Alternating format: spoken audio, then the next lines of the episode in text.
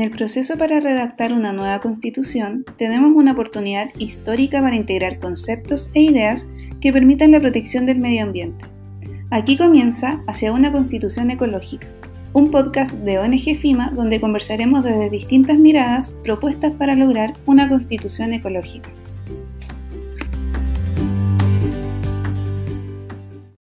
Bienvenidos y bienvenidas a un nuevo capítulo de Hacia una Constitución Ecológica, el podcast de ONG FIMA donde estamos conversando sobre los conceptos e ideas que deben estar en el actual debate constituyente y que nos permitirían avanzar hacia una mayor protección del medio ambiente. En este capítulo nosotros queremos hablar del valor de la naturaleza, del valor que nosotros podemos considerar que la naturaleza tiene en sí mismo y que quizás se opone y eso vamos a hablar con nuestra invitada del valor que nosotros como humanos le entregamos a la naturaleza. Entonces, para esto estamos hoy con Sara Larraín. Ella es ecologista, mujer, madre de dos hijos, directora de Chile Sustentable y miembro de la red de santuarios de la naturaleza de la región metropolitana. ¿Cómo estás, Sara? Muy bien, ¿y tú, Constanza? Muy bien, muchas gracias. Feliz de tenerte acá como invitada para hablar de este tema muy, muy, muy importante Sara, para empezar la conversación, quería hacerte una pregunta.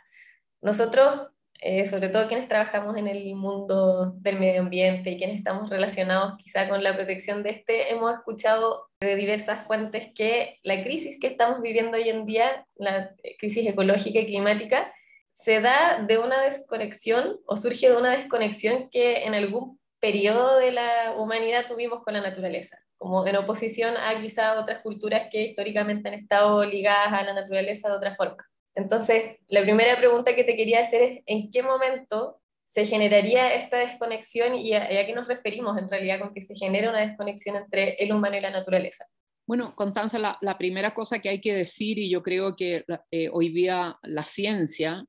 a, a, fines del siglo XX ya lo probó, con el nacimiento de la ecología y también desde los estudios científicos en, eh, la biología y la hidrología, la geología, etcétera, es que la verdad es que nosotros somos parte, esta especie que somos, los humanos, eh, somos parte de un sistema vivo mayor que se llama biosfera. El planeta Tierra es una biosfera que tiene muchos sistemas, es un sistema vivo llamado biosfera, ¿no es cierto? Y que tiene muchos sistemas los más conocidos por nosotros son los ecosistemas, vinculados en general con distintas especies de tipo vegetal, animal, en territorios determinados, donde se relacionan, eh, digamos, sistemas, sistemas vivos, que se llaman sistemas bióticos, con sistemas abióticos, que pueden ser todos los sistemas basados en el tema de la geología, en, en los recursos hídricos, etcétera, etcétera. Entonces, la primera mirada que yo creo que es tremendamente importante es reconocer el todo y las partes. Y la verdad es que como seres humanos somos una parte de las especies animales de una biosfera que es un sistema mayor del sistema de la vida. Entonces, ¿qué es lo que ocurre? Em, eh, la, la separación,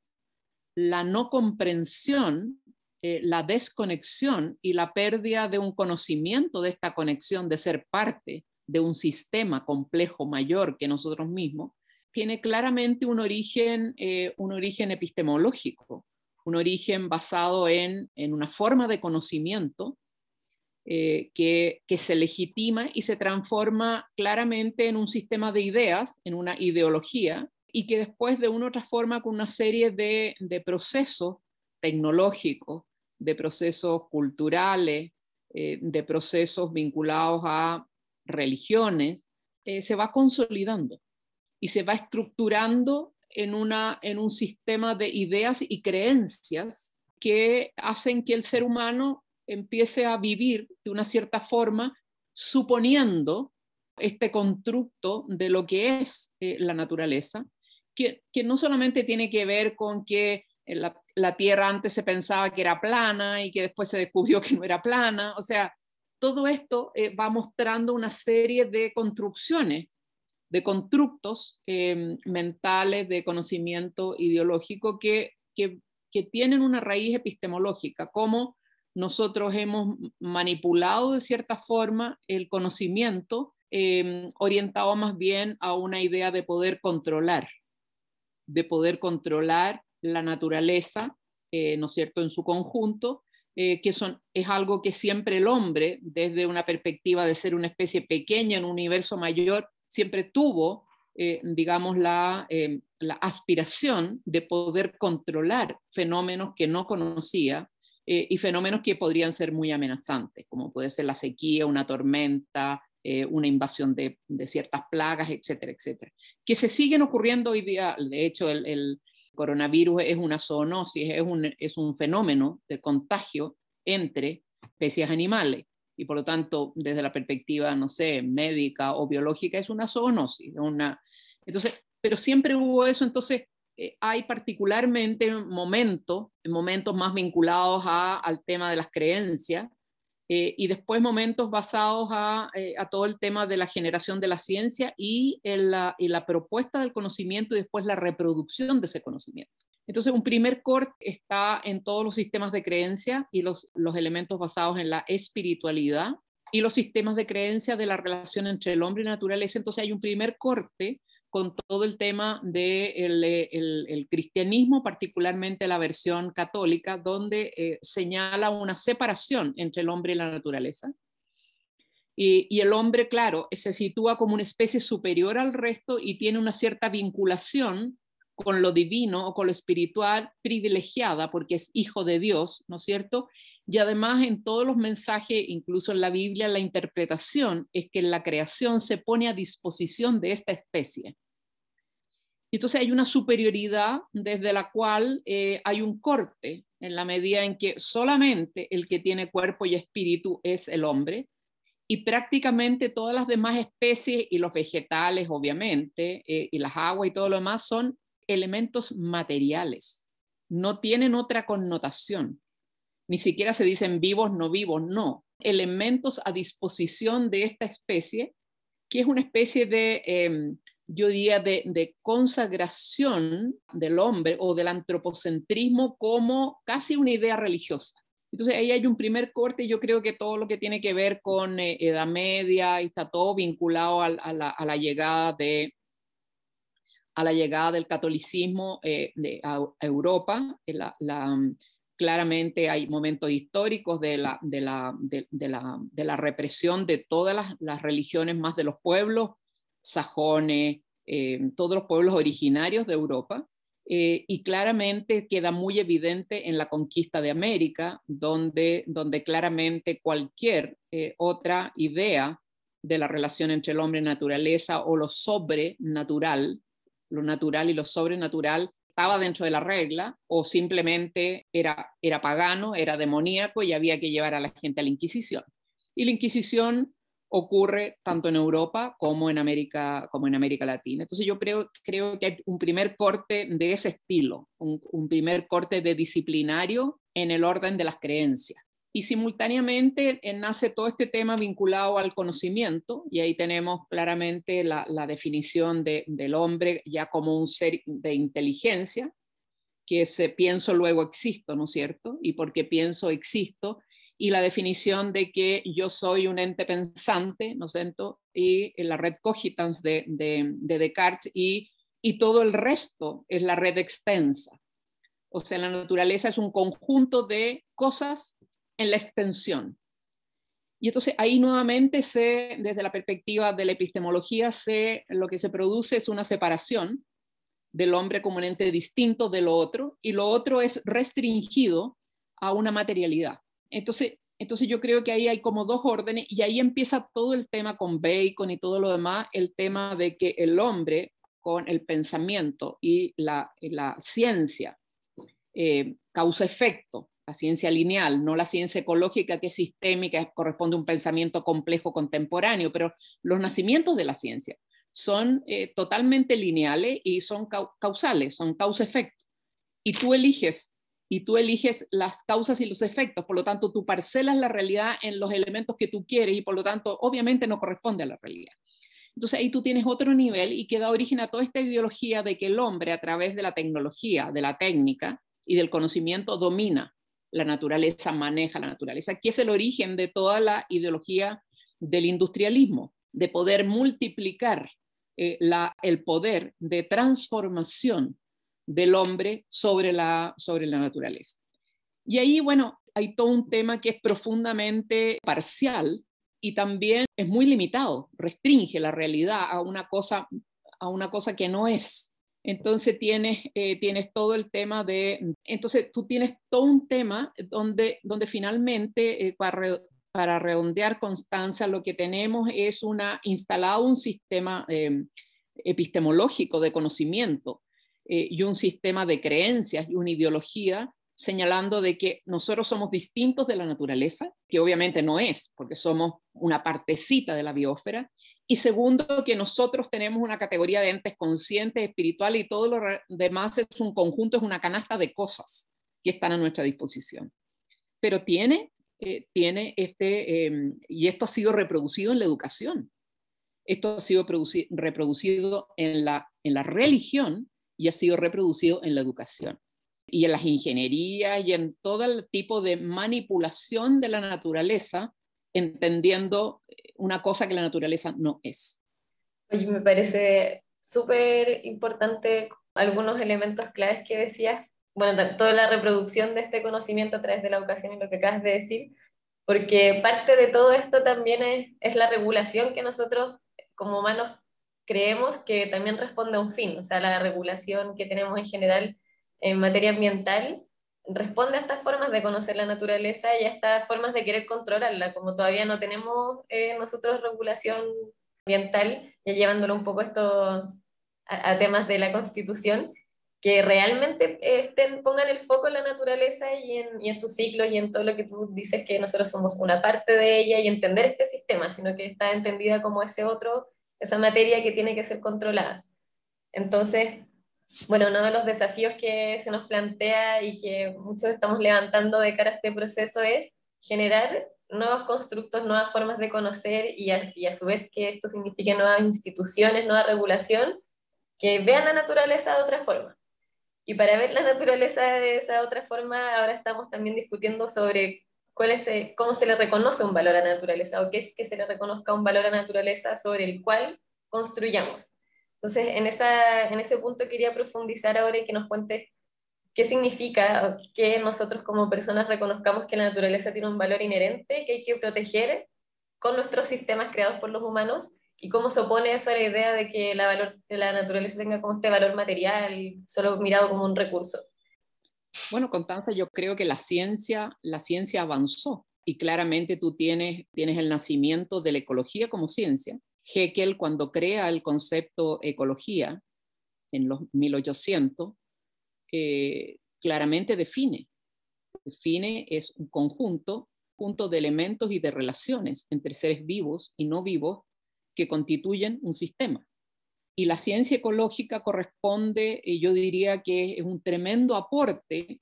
desde la biología de las ciencias naturales, probablemente iniciando con naturalistas como, como Haeckel, que, trabajó mucho con Darwin y todo vinculado al tema de la, fue, fue muy marcante para ellos el, todo el tema de la teoría de la evolución de las especies y entender que cómo van evolucionando en relación al ámbito en que viven y que van determinando su adaptación y esa adaptación va generando una evolución en la especie misma. Entonces, ¿qué es lo que ocurre en ese momento? Eh, la ciencia ya empezó, la ciencia ya empezó en el siglo XIX a establecer, a cuestionar el paradigma causa-efecto y a cuestionar la linealidad del conocimiento científico. Y el nacimiento de la ecología como ciencia es, eh, es uno de los principales aportes del conocimiento humano para el pensamiento complejo y para volver a entender eh, el planeta y la naturaleza como un sistema y no como un conjunto de recursos naturales que están a nuestra disposición y que son infinitos. Entonces, es un sistema, la biosfera, el planeta, como dice Lovelock, es Gaia, es un ser, dice él, es un sistema, lleguemos a un término medio, es un sistema vivo en su conjunto. Y, claramente eh, tú ahí vas a tener que recurrir con los antiguos elementos y los nuevos de la geología, de la hidrología, de la biología, de la química, eh, de, la, de, de, los estudios estadísticos de poblaciones, etcétera, para entender cómo funciona este sistema, este sistema vivo. Ahora, Hoy día es absolutamente evidente para la ciencia Y prueba de ello, si, queremos caer hoy día a hoy día, qué es lo que está pasando, eh, la ciencia eh, ya está insertándose en la toma, en obligar a la toma de decisiones de la política. Uno de los ejemplos es el IPCC, el Panel Intergubernamental de Cambios Climáticos, que ha señalado sistemáticamente cuáles son los impactos del el aumento de temperatura en las especies vegetales, en la salud de la población y de las especies, en el aumento del nivel del mar, en la reducción de las precipitaciones, en, las en los nuevos vectores de enfermedades, etcétera, etcétera. Entonces, hoy día la ciencia está funcionando. La ciencia, la ciencia te está diciendo, la sociedad civil que está, está entendiendo y viendo o optando por el paradigma de la ciencia versus el paradigma del mercado o de la economía que sigue viendo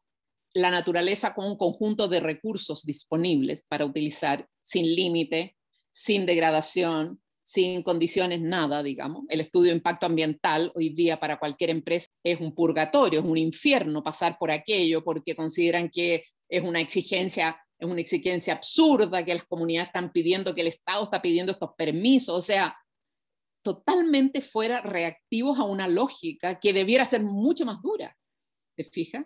Entonces, lo importante hoy día es que tenemos el conocimiento científico objetivo, que primero lo primero que hace es validar el conocimiento antiguo. La ciencia, la ciencia ecológica lo que ha hecho es validar el conocimiento de los antiguos, de todas las culturas que el paradigma dominante ha despreciado por inculta, por primitiva, qué sé yo. Resulta que manejaban mucho mejor el agua, manejaban mucho mejor las plantas, e incluso si tú te vas a América Latina, donde está mejor resguardada la biodiversidad, es en los territorios indígenas. Entonces, eso prueba de un conocimiento que está como revolucionando un poco el, mundo de la sociedad. Entonces, ¿qué, qué, es lo que ocurre y cuál es la tremenda oportunidad que nosotros tenemos en Chile de, entender eh, de que el territorio nacional no es este mapa del siglo XVIII, qué sé yo, en que los límites, ¿no es cierto?, una especie de papel con unas montañitas fijadas, pero lo más importante no eran las montañitas, sino que era la raya que limitábamos como Argentina, la raya que limitábamos con Perú, y nunca se definió qué es este pedazo de papel, este, este, esta cosa larga que se llama Chile. Bueno, es un pedazo de la biosfera, es parte de la biosfera de un sistema eh, vivo mayor, y por lo tanto lo primero que tenemos que hacer en una, en una eh, constitución del siglo XXI es claramente, uno, reconocer reconocer el territorio y los ecosistemas en los cuales habitamos y que, y que se ha denominado arbitrariamente por razones históricas territorio nacional de Chile, o sea, de una comunidad, propiedad de una comunidad y bajo la administración de una cierta propiedad, lo primero que tenemos que reconocer es, es que ese territorio es un patrimonio ambiental de todos los habitantes de la nación y que de una u otra forma es el sustento que posibilita, entre otros, que posibilita la vida en todas sus dimensiones, desde el aire que respiramos, el agua que tomamos, los alimentos que producimos, que determina el sistema en el cual vivimos, este pedazo de la biosfera del planeta o el patrimonio ambiental de la nación o el el patrimonio ambiental del territorio nacional o los ecosistemas del territorio nacional, ahí hay muchas formas que podemos utilizar, una serie de, palabras o de, términos y habrá que elegir el mejor, eh, constituye la base que permite la subsistencia de la población y por lo tanto no solamente el mantener el equilibrio, sus funciones que permiten los servicios ambientales a los seres vivos son fundamentales en sí mismos, sino que si no establecemos una prioridad, este principio de que la naturaleza mantenga su integridad y también mantenga sus funciones, pueda mantener sus funciones, simplemente es la destrucción de algo que es mucho más importante eh, que la especie humana eh, en su conjunto. Porque además, en el caso de ecosistemas como Antártida o, o ecosistemas como el Amazonas, es el planeta, la biosfera completa la que depende de ese ecosistema ya sea por temas de captura, ya sea por temas de temperatura, ya sea por temas de lo que sea. Entonces, hay elementos hoy día, eh, tanto en la ciencia como en la experiencia, el tema, toda la información sobre biodiversidad, de la Convención de Biodiversidad, del panel científico de la Convención de Biodiversidad, toda la, toda la información y, y las regulaciones y las recomendaciones del IPCC para la Convención de Cambio Climático hoy día constituyen un corpus de epistemológico. En, en síntesis, el hecho que desde una perspectiva antropocéntrica, finalmente, pero en fin, de una perspectiva al fin, el reconocimiento de la Asamblea General de Naciones Unidas de que existe un derecho humano a un medio ambiente equilibrado, a un medio ambiente que, que tenga y que pueda mantener las funciones ecosistémicas que permiten su autorreproducción y permite ofrecer a la sociedad los servicios ecosistémicos que permiten la vida de esta especie y de otras, yo creo que es un tremendo, eh, es un tremendo precedente jurídico internacional que además eh, va a ayudar, eh, además de toda, toda la legislación vinculada a derechos humanos, que reconocen derecho humano al agua, el derecho a medio ambiente limpio, etcétera, etcétera, constituyen fundamentos jurídicos que facilitan que esto quede en la Constitución. Oye, Sara, ya finalizando el capítulo, quería quedarme en la idea de que necesitamos, ya con todo este conocimiento sobre la naturaleza y que somos parte de un ciclo y que ella también en realidad tiene la necesidad de que nosotros como humanos respetemos su ciclo y que mantenga ella sus funciones. Te quería preguntar de qué manera crees tú que podemos incorporar todo esto que has dicho en la Constitución, porque se ha hablado mucho últimamente de bueno, también eh, yendo atrás hacia estos conocimientos de los antiguos que hablábamos de otras formas de relacionarse con la naturaleza y de este valor inherente de la naturaleza en nuestra constitución. Mira, ah, fundamentos filosóficos, fundamentos filosóficos y científicos hoy día hay. Los fundamentos filosóficos empiezan de mucho tiempo, los, los filósofos norteamericanos, filósofos nórdicos, probablemente el más conocido es Aninés, que, está, que, como, decano de la Facultad de Filosofía en la Universidad de Oslo establece el, digamos, la denominación de la ecología profunda y ahí establece el derecho de todas las formas de vida de desarrollarse en plenitud. Y establece una cierta de igualdad de las especies, lo que es totalmente contrario al especieísmo, que es una especie de racismo de nuestra especie en relación a todas las demás especies que las sometemos, las destruimos y las extinguimos.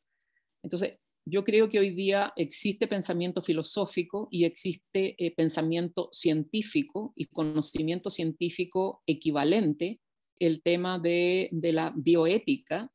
que corresponde a los principios de una nueva constitución.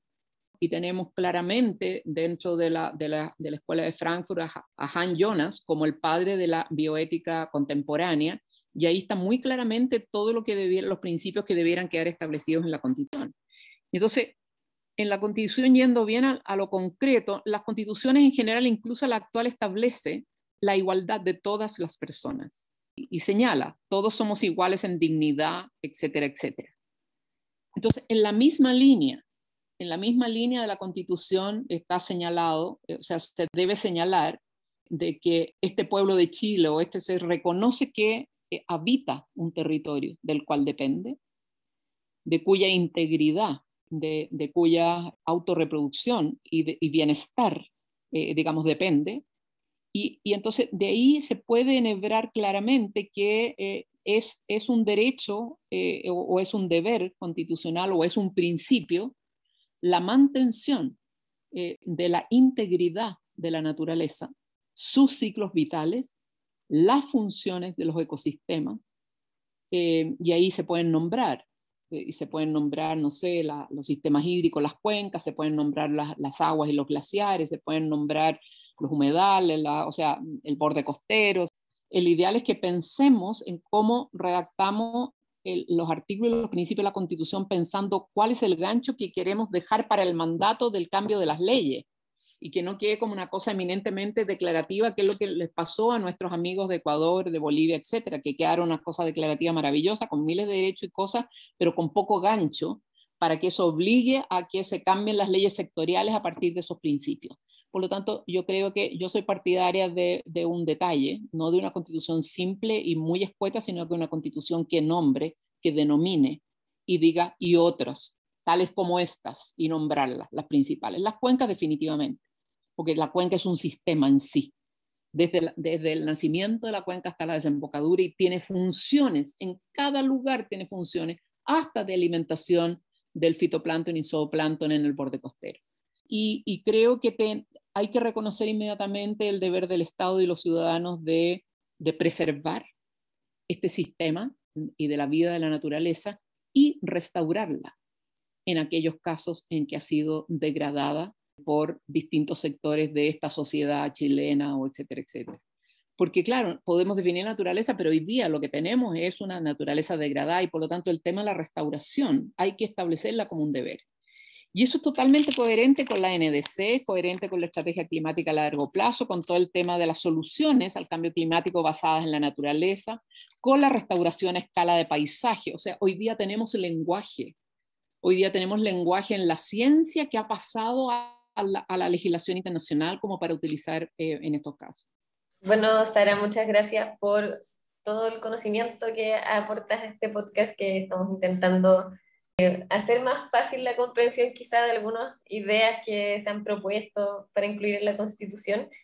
y que a veces son un poco difíciles de procesar porque, claro, para quizás las personas que estamos como muy involucradas en estas discusiones eh, hemos escuchado cosas, pero es muy interesante escuchar desde los orígenes de lo que tú nos contabas de esta desconexión al humano hasta cómo podemos llegar hoy en día a intentar proteger de mejor forma la naturaleza en nuestra Constitución. Así que te agradezco mucho todas las reflexiones y dejo invitados a todos a que sigan escuchando nuestro podcast para seguir profundizando estos temas. Muchas gracias. Muchas gracias, Constanza, y felicitaciones por el